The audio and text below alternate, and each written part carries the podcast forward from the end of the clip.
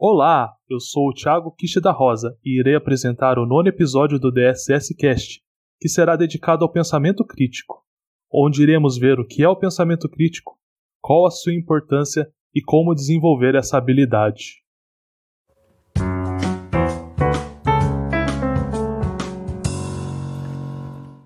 Vivemos em um mundo rodeados de informações vindas de todas as partes, seja pelos meios de comunicação como a TV e a internet, ou pela interação que temos com as pessoas. E mesmo o ambiente que estamos inseridos está repleto de estímulos que são captados pelos nossos cinco sentidos.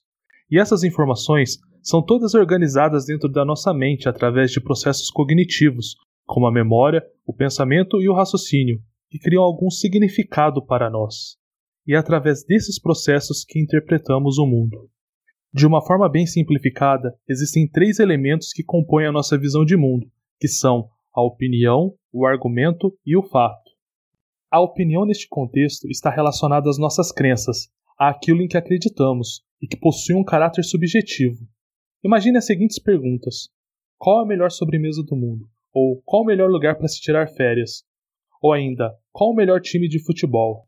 existe um conjunto muito grande de respostas que seriam aceitáveis. Isso porque a opinião está associada aos gostos pessoais de cada um e não possui apenas uma resposta válida. Já o argumento está relacionado a uma resposta ou conclusão, expressa em uma afirmação, embasada em premissas.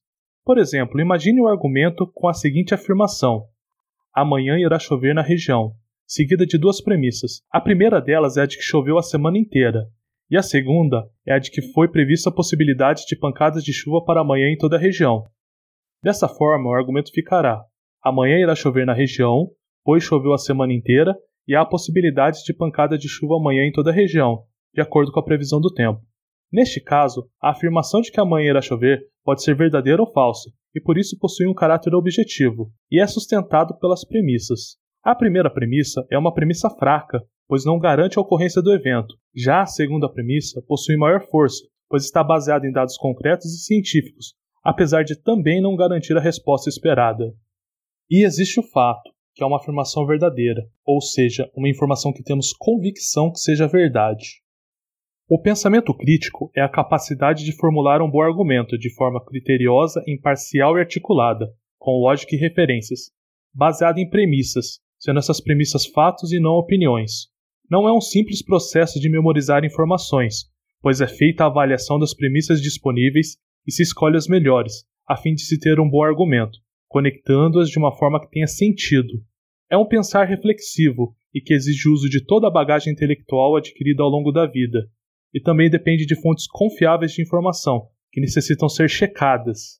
E o pensamento crítico é também a capacidade de avaliar um argumento alheio, verificando sua qualidade e identificando possíveis falhas lógicas em sua formulação, separando as opiniões e os fatos do argumento, e procurando as fontes que o corroborem, não assumindo o argumento como verdadeiro a priori, sendo, portanto, o oposto do pensamento impulsivo e automático. A todo momento, precisamos tomar decisões e resolver problemas, seja no ambiente profissional, no convívio familiar ou em sociedade. E a melhor forma para isso é através do pensamento crítico, que nos propicia avaliar diversos cenários possíveis, permitindo que cheguemos a decisões mais coerentes, com menos erros, conseguindo encontrar soluções para os nossos problemas e também conseguindo expressar nossos argumentos de uma forma mais clara para mostrar nosso ponto de vista. No ambiente profissional, como colaborador em uma empresa, é possível, através do pensamento crítico, enxergar algum erro de processo esteja acarretando algum prejuízo à empresa e encontrar uma solução possível de ser implementada para mitigar o problema, já em um cargo de liderança, o pensamento crítico pode, por exemplo, permitir uma mediação de conflitos de uma forma mais eficiente. No convívio familiar, um casal pode usar o pensamento crítico para decidir se irá comprar ou alugar um imóvel, baseado na análise do mercado imobiliário, nas taxas de financiamento, no rendimento de investimentos financeiros, caso não utilize o dinheiro da entrada do imóvel, e tudo isso avaliando a estabilidade no emprego do casal.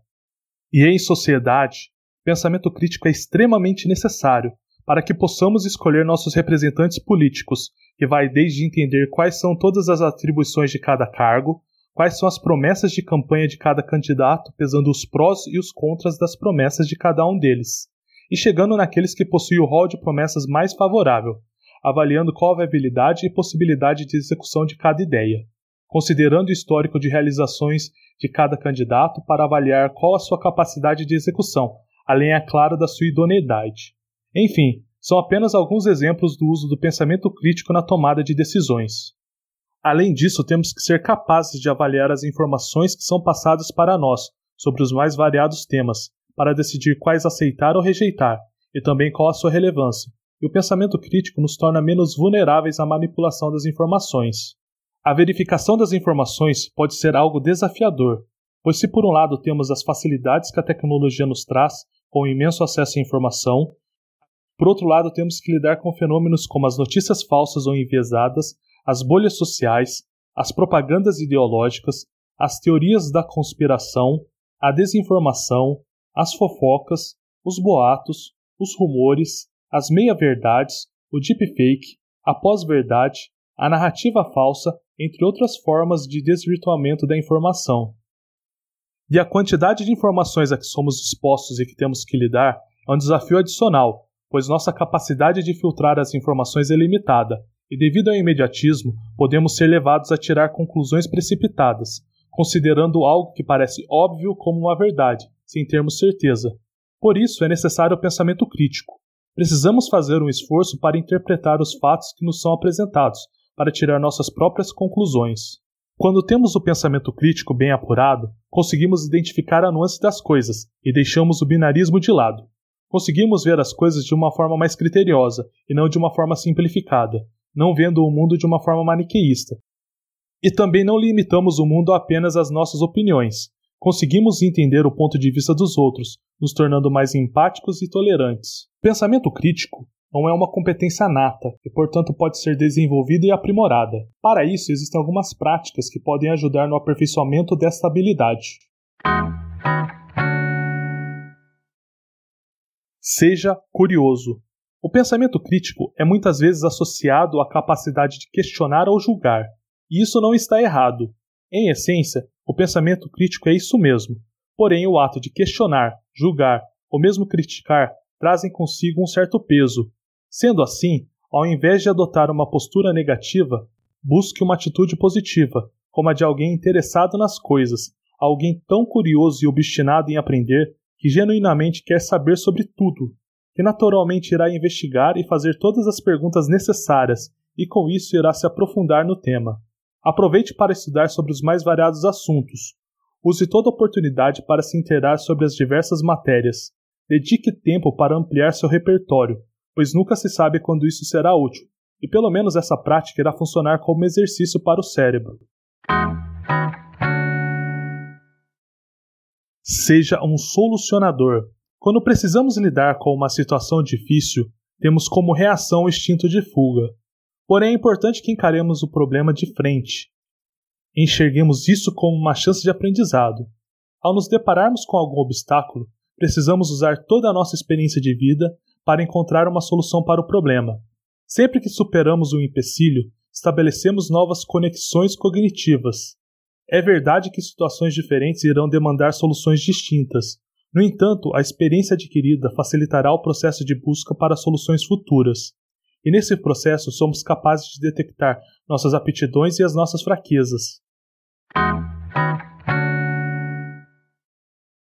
Seja imparcial. Ao analisar uma informação, precisamos ser objetivos quanto ao que nos é passado. Em muitas situações, o mais difícil não é nem a elaboração do raciocínio, mas sim encarar uma verdade incômoda. A imparcialidade intelectual é indispensável para que possamos exercer o pensamento crítico de forma plena e longe de viés.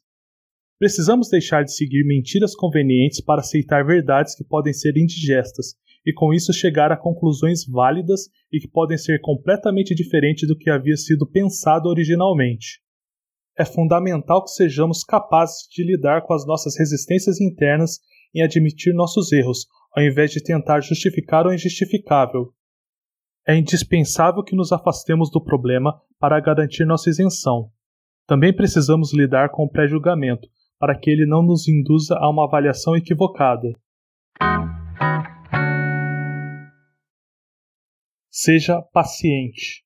O imediatismo nos leva a procurar respostas rápidas na internet, e muitas vezes não checamos de forma criteriosa as informações coletadas, e temos com isso uma distorção dos fatos. E o acúmulo de pequenos erros pode nos levar a uma percepção equivocada da realidade. O dinamismo do mundo contemporâneo nos força a ter respostas rápidas, no mesmo ritmo em que recebemos as informações. Devido às nossas limitações de tempo de resposta, nós fatalmente ficamos expostos a erros. Por isso é importante que dediquemos algum tempo para avaliar todas as informações e assim chegar a um bom senso. Seja bem informado. Para formular bons argumentos, é crucial ter boas premissas que precisam ser fatos verificados. E diante disso, é primordial buscar por fontes de informação idôneas, não dependendo apenas de um ou de poucos meios de comunicação. Vale ressaltar que, por mais preciso e correto que um veículo de imprensa seja, ele sempre estará sujeito a algum viés. Então, vale a pena sempre verificar as informações coletadas, cruzando os dados, na procura de alguma inconsistência, sempre buscando separar os fatos das opiniões, também é importante buscar a posição de especialistas sobre o assunto e verificar se existe uma posição unânime ou se há alguma divergência na matéria, e procurar entender a lógica que fundamenta o posicionamento apontado, a fim de, de fato, compreender o assunto.